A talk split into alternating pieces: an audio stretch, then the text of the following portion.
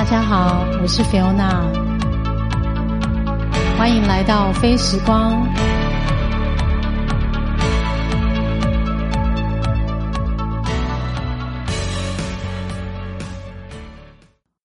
嗨，大家好，我是 Fiona，今天是十一月十一号，也是我们第七集的播出，感谢你的收听。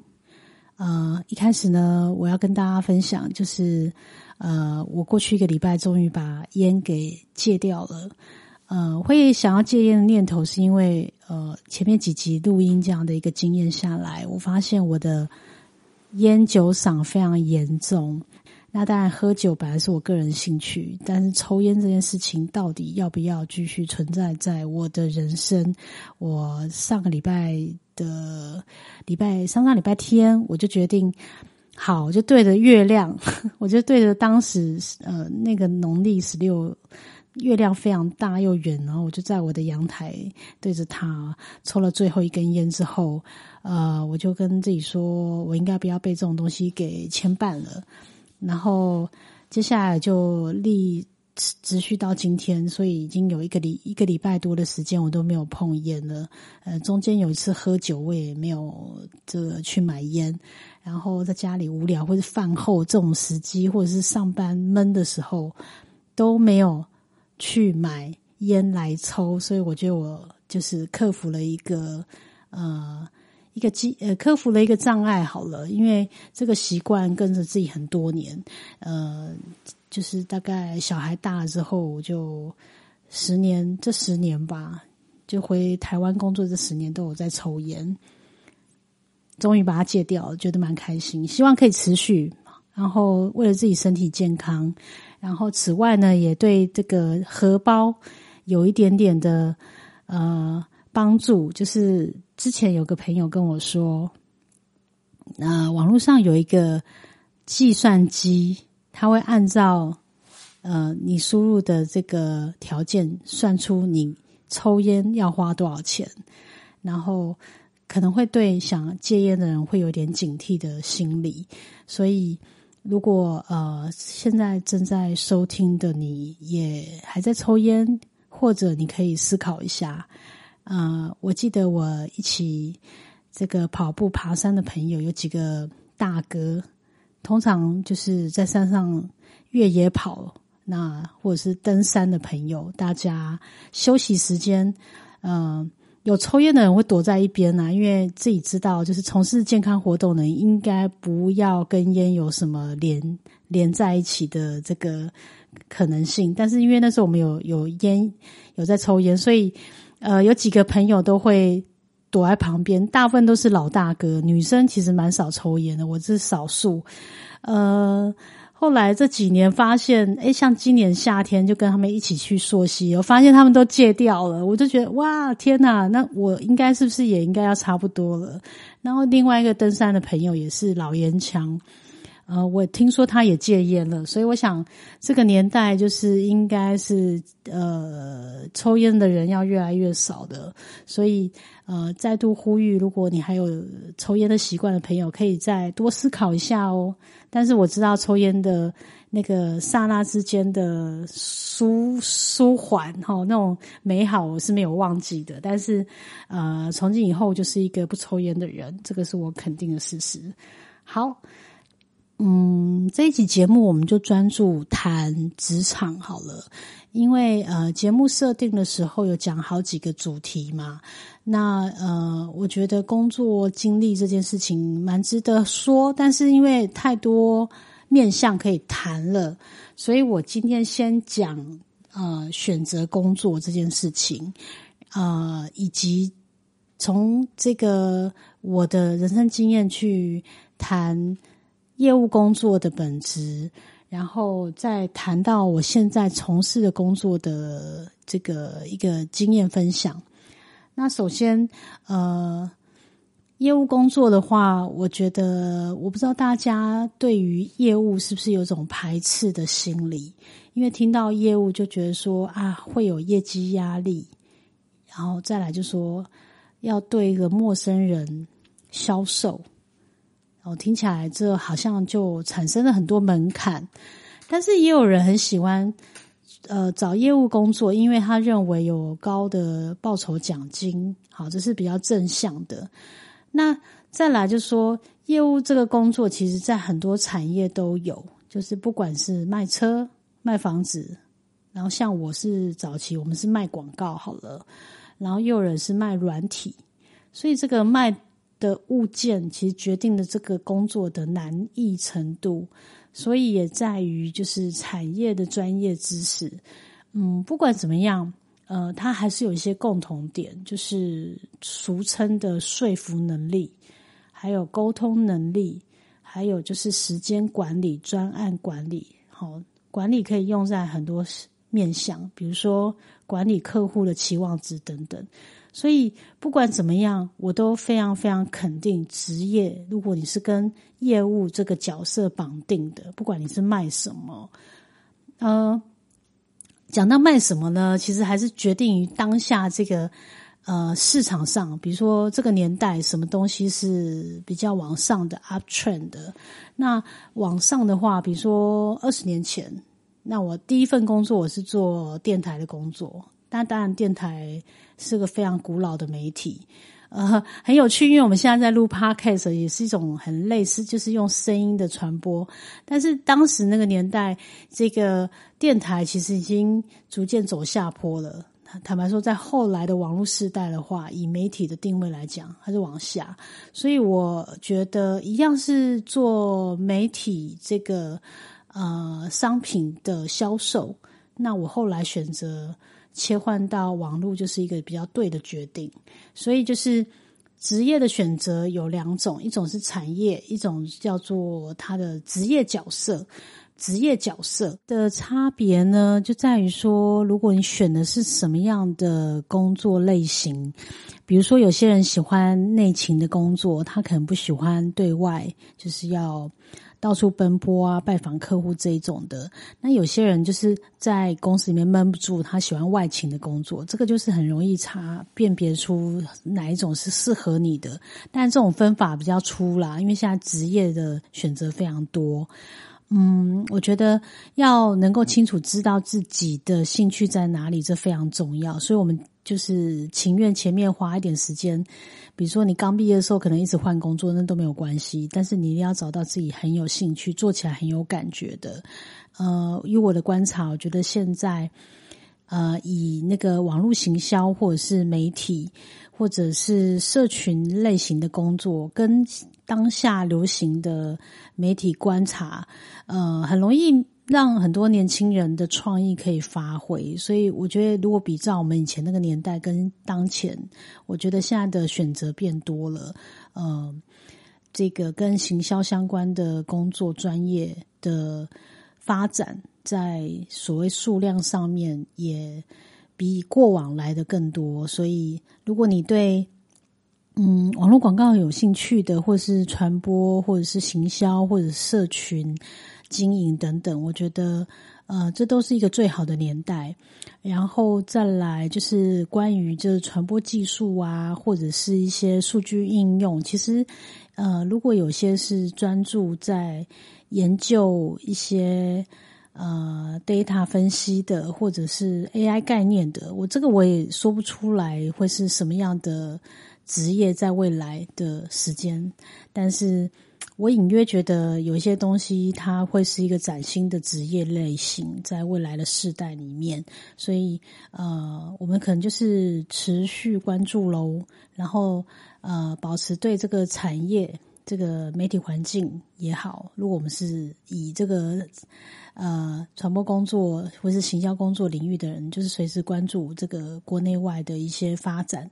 那这会对我们未来的判断蛮有影响力的。那前面这一趴我就先讲了一下，就是我对于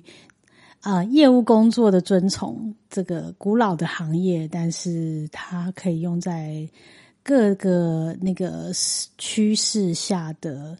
产业别里面。所以这个职务，这个 sales 的职务呢，不管你放在哪一个产业上面，都可以发光发热。只要你愿意把你的东西做到极致，呃，用时间去累积。然后拿出你的对钱的这个嗅觉敏锐度，通常都可以做得蛮好的。因为我身边其实有蛮多杰出的业务人才，我觉得，呃，不管那个从事的行业有多难呐，有时候。呃，有一种精神，只要贯穿了，其实他都会成功的。呃，我就真的是很想，就是找一个机会，也邀请我一个好朋友，他原本就是要跟我一起做节目的这位那个好姐妹，她就是从那个。网络广告跳到 IT 产业，然后近期他又跳到电视媒体上面去做一个业务主管的工作。那我也深深祝福他。我觉得下次有机会真的邀请他来跟我们分享，就是他。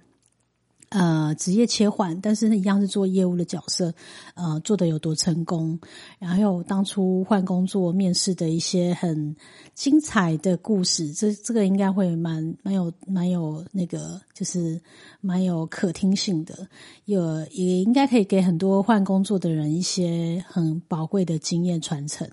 这个。这个我们就列在未来节目的一个预告好了，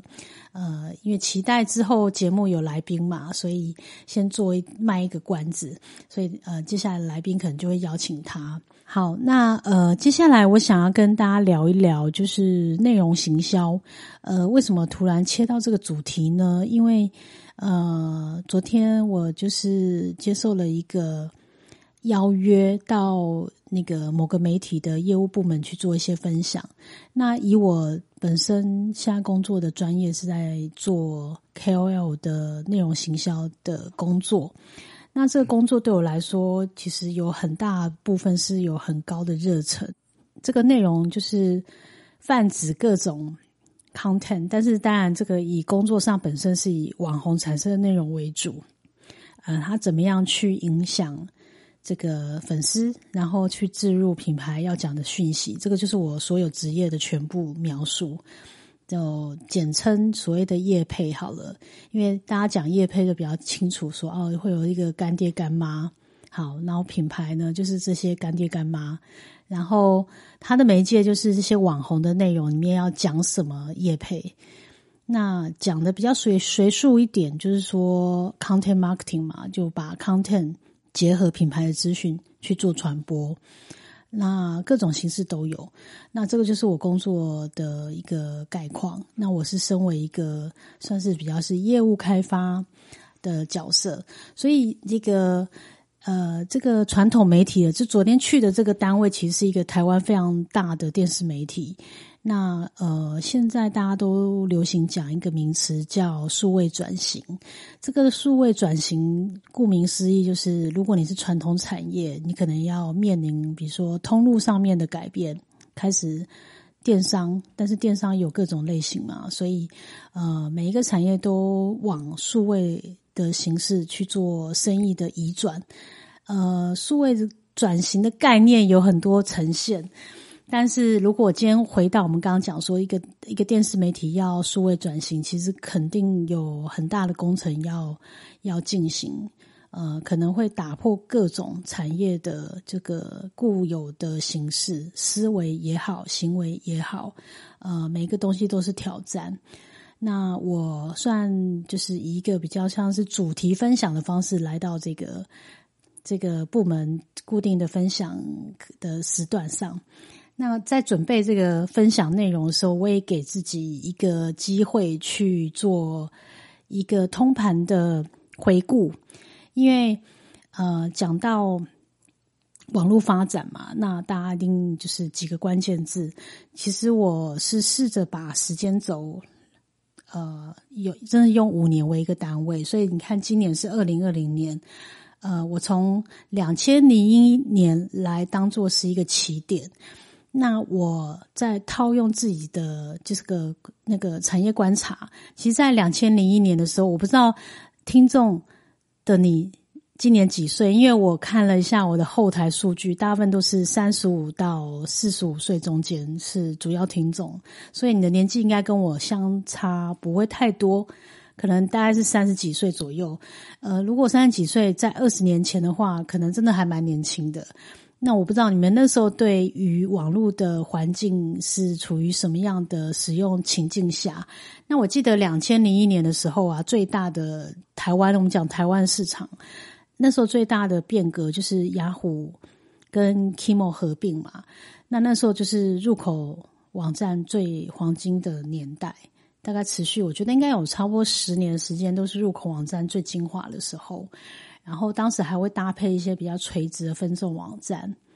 呃，比如说女性网站啊、理财网站等等这一类的，但是都比较小哦。但是主要还是入口网站，入口网站当时也好几个，但大家都是比较熟悉的是，应该是雅虎、奇摩这个年代。然后呃，我记得当时。呃，我们在做这个网络产业的时候，我们就是在卖广告的方式啦。那但我自己到二零零五年有离开，然后来到东京，等于我脱离了这个产业有几年的时间。这几年时间就是陆陆续续有各种呃，就是呃不一样的发展。那我还记得在两千零一年初期的时候，我们那时候在说服广告客户。把他的广告预算挪到网络的时候，其实费了很大心思去说服。这个现在来回顾就觉得不可思议，因为现在大家觉得网络绝对是呃不可取代的嘛。可是当时确实要花很多力气，因为他们会觉得，哎，网络只有年轻人在用，它不是一个整体的状况。那呃，我不知道怎么去验证那个成效，所以当时是电视最大。呃，电视是影响力很大的，可是你在看现在二零二零年，其实变成任何人都要数位转型了，包含媒体，你就会觉得，哎，不过花了一个二十年的时间，却有很大的改变。好，那我们再拉回时间轴，呃，像我现在正在做的工作是属于呃内容行销嘛，那大家都想说内容行销网红这件事情来说，呃，最早的网红其实。呃，如果真的要讲起一个名词，可能就知道布洛克好了。那布洛克这个 block，其实这个名称成立比较广为大家所讨论，应该是二零零三年是国外来的一个名词。那台湾的时候，嗯，无名小站应该是属于比较套入 block 这个名词的。这个台湾算一个里程碑，但是你说这个网络书写平台，其实在两千年的时候，呃，当时有个叫《明日报》，就是《明日报》新闻台，这个嗯，不知道有没有听众有听过？他当时也是一个算是呃 PC Home 的 blog 的前身，就是算是比较早期。它其实有一个。很新的概念，但是因为泡沫化关系，所以就非要。但是在二零零三零四年的时候，呃，直到二零零五年，我觉得在无名小站起来之后，又创造一个新的格局，就是变成布布洛格时代了。所以那个时候累积，呃，让很多创作者开始，呃，透过文章或者是。呃，照片的方式去累积粉丝，然后创造造访。那时候也开始累积了一些广告新的形式跟分润的机制的雏形。呃，那我们再回头一看，时间又往前推进，直到呃，这这东西其实跟我们的媒体，比如说 device 的发展是非常有关键因素的，因为。你还记得那时候你拿的手机是哪一种吗？就是你的第一只 smartphone 是什么时候？呃，因为我自己的话是 iPhone 三，应该是三 S 还是什么？是我的第一只智慧型手机。可能有些人还用过什么？呃，蓝莓机呀，Nokia 之类的，但是 smartphone 或者是 DH 呃，那个叫呃 HTC，可能是你的第一支智慧型手机。那我会讲到这个东西跟媒体的关联，是因为呃，手机上面搭载的搭载的 App 跟相机的功能，会让你结合呃网络呃社群的 App，比如说 Facebook。我记得大家刚开始接触 Facebook 应该。呃，是二零零八年、零七年的时候，那时候也会有所谓的脸书的游戏嘛，所以让使用者快速扩充，还有一些社交的功能。那最主要是我在手机呃盛行的时候，其实他在分享内容是可以快速的。然后加上 Facebook 后来呃 Fan Page 的功能，让很多部落格呢，它又增加了一个作品延伸、社群交流、呃意见分享的一个很大的一个平台的作用。那通常一个平台刚开始的时候，都会有所谓的流量红利，所以很多人不管是呃网红，比如我们就现在现在定义网红，或者是那时候的一些呃布洛克，他可能开始累积自己的脸书，呃，开始可以把他的人他的 fans 移转过来，然后继续累积经营，呃，或者是品牌自己经营。那个粉丝专业等等，都是一个很容易串出很好的那个按战术的一个阶段。但是这个东西就是一直会一直演进，一直进化。然后同时，呃，在二零一五年之后，其实但这个红地时期，你就会发现，呃，没有那么容易的。就是你要经营呃粉钻不是那么容易。那网红的话呢，呃，会一直增加，但是。因为这个手机的快速普及，它反而在频宽上面也会跟着环境提升，所以在影像内容增加、制作，呃，包含编辑功能都越来越轻松上手。所以其实用呃手机简单快速创作影片，或者是频宽成长，所以要制作影片上传分享到 YouTube 上面。这个环境会越来越成熟，所以在回顾一五年到二零年这几年当中，其实每一年每一年的变化，就会形成的所谓 YouTuber，还有当然 Facebook 延伸出来 IG，其实 IG 已经很久了，因为我记得呃 IG 刚出来的时候，大概应该是二零一零年之前，我记得我的第一个账号。哦，那时候大家脸书还没有买 IG 的时候，我们就就就有开账号来玩。所以我第一张照片，呃，那时候都记得是一个蛮无聊，就是我在高架桥上面，然后看着那个呃，就是呃，跟着就是流动的画面，然后拍了一张很很没意义的照片，那抛在上面。所以这个 IG 已经也也因为也也也发展很久，但是。它真的有发光发热，应该是脸书这个呃合并之后吧，就是并购之后呢，那是功能上面越来越要紧，所以我觉得在这五年之间，呃，随着环境改变，所以社群霸主第一位。但我们刚刚还有讲到说，Line 的一个这个通讯整合的应用，所以整个所有社群工具在台湾。地方就整合的各非常算是各具山头，所以 Facebook、IG、YouTube、Line，哎，你就会说入口网站跑哪里去了？呃，但还还是在的哦。但是呃，因为我自己在呃雅虎的时间非常长，但是我也看着它，其实也做很多各种努力，但是我觉得两个重点没有抓到，一个就是。呃，mobile 的应用，我觉得当然它还是有所谓的手机应用的，但是就是可能在那个转换的期间上面没有呃掌握的非常的紧密，所以错过了。然后另外一个呃，blog 时代，我觉得 blog blog 时代呢，匹克邦也是活得好好的，但是呃，在我心目中一直觉得呃，他没有很好。他没有真的做到社交的功能，社交平台的功能，但是他还是累积了很多呃不错的文章，跟散落各地。就是你知道，布洛克其实蛮有生命力的，就是历经了十几年还持续写的人其实蛮多的，只是他们可能有的改去做自己建站，然后有的可能搬到不一样的地方去做发展，但是仍然有很多。呃，如果要搜寻餐厅什么，还是在 SEO 上面看到匹克邦或者是类似这样的 blog 的文章，它在排序上面表现非常好。所以，嗯，部落格没有消失，它还活着。然后搭载就是脸书社群、IG 等等，甚至近期的 YouTube 的内容形式，这个都有一个线性的发展，但是呃，这一这三年之间，我觉得这三年之间发展更多的应该就是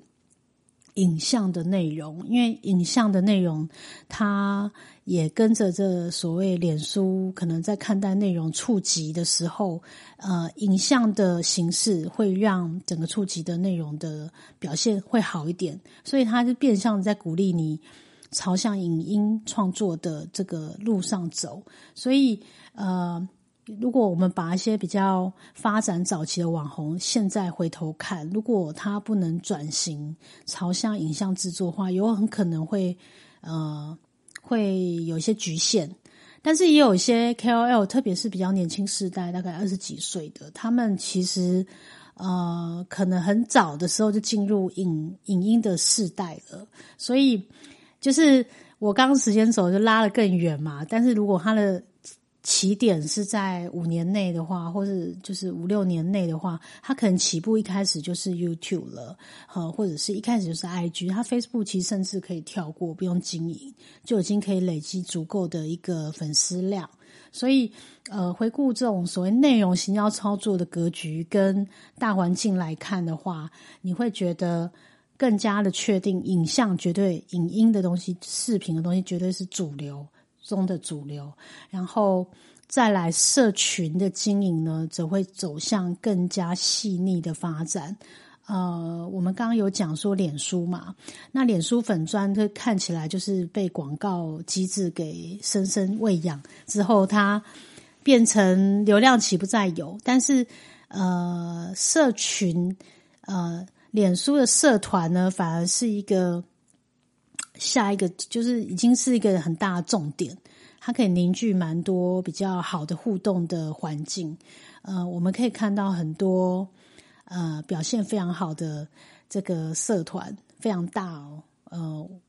可能不是营业性的，就是不是那种品牌经营的，但是它在那个购买意向的影响力。到非常强，所以我我们也观察到很多网红，其实他们自己在社团上面的经营，他的聚众能力跟消费影响力是很强大的。这个也是我觉得下一个阶段所谓的私域流量的变现是一个很大的重点。那呃，但这个不免回到内容行销要商业化，呃，本来业配。做自入的东西是最主流的，然后再来的话，就是这些网红的 IP，他们能够成立自己的专属品牌的商品去做变现，这个也是进行中的事情。然后再来，有些订阅服务、内容订阅啦，或者是会员懂内的这种，这个叫做也算是一种变现的方式，这个也非常多，蛮常见的。然后再来就是社群电商怎么样来。改变这个经济体系，呃，我想，呃，之前有因为有蛮多广告主，就是一些广告客户私下跟我聊，然后跟我分享一些呃惊人的数字，就是某某网红只是帮某某客户卖了一个什么东西，就会创造呃好几千万的业绩等等，或是什么样的一个募资商品，呃，像这个鸡排妹的纯爱杯，就是。呃，专案上线募资一下就冲到好几千万，这种就是有一些很 outstanding 的一些创作者变现的专案，都让我们觉得很很不可呃，就是说刷新了我们的对于所谓的呃。这个产品销售的所谓零售业，或者是网红内容行销变现的这种各种的想法，所以未来还会怎么发生，我们也密切注意。然后，这个身为网红，因为网红的发展之路，其实这又是一题可以讲很多的题目。因为我想说，呃，这一集节目应该时间也差不多。呃，未来一定还有机会再跟大家聊更多，但是今天只是在用一个时间轴的概念来看社群力的变化。那以二零二零年来看呢，呃，今天这个是十一月底了嘛，我也在想说，明年这个。最有影响力的网红的排序是不是跟现在这个时间点一样呢？其实很难讲。我觉得，如果你今天是一个创作者，你都要有很强大的这个呃心理指数，因为呃，面对创作的瓶颈，或者是未来你自己的粉丝是不是还会持续存在？这个都要做好提前部署，就是能不能适应时代的挑战？因为呃太多了，每一年都有每一年，就是你知道头号人物这个发烧的影片常胜军，他一直在变化，所以你永远不知道自己会在什么时候不见。呃，你这个月可能接好几支夜配，你下个月或下一季是不是可以支撑？那如果你的就讲一些比较具体，比如说你乱花钱，但是你又不知道你未来收入是不是持续稳定，这个其实是很可怕的。所以呃。呃，因为我是业务角色，我也不是经纪人角色，但是我用观察者的身份，其实呃，在看待一些这个所谓台面上 YouTube 的发展，其实往往有很多呃潜在隐忧。但是我永远最肯定那种持续更新内容，然后。没有被这个数字所影响很多的人，因为至少让我看见他的创作能量。然后，呃，如果下面的粉丝都一直一路跟随，我觉得你只要赌对了一个题材上去了，就是机会来了，就是要把握，好好的努力，然后呃，永远去思考下一步要去哪里。这样，你对于你现在正在做的事情，就不会感到没有底气。呃，你一直在状况之中。这样子不会迷惘，然后啊，永远记得内容就是王道。那支持内容的人就是台下的听众，听众的反馈永远是最重要的。呃，商业变现方法绝对很多，就是呃，不需要一味就是随波逐流，但是就是不要忘记，就是你最重要的还是粉丝，就是你的观众还是最重要的。好，那今天我们就浅谈到此，就是对于网红内容行销的这个各种面向，我希望以后还有机会用比较有系统的方式来跟大家分享。也不知道你们对这有没有兴趣，但是啊，今天既然都要讲职场，就不免也多聊了一下这个呃内容行销、网络啊、社群环境的一些变化。好，那我们下次。节目见喽，今天就到这，拜拜。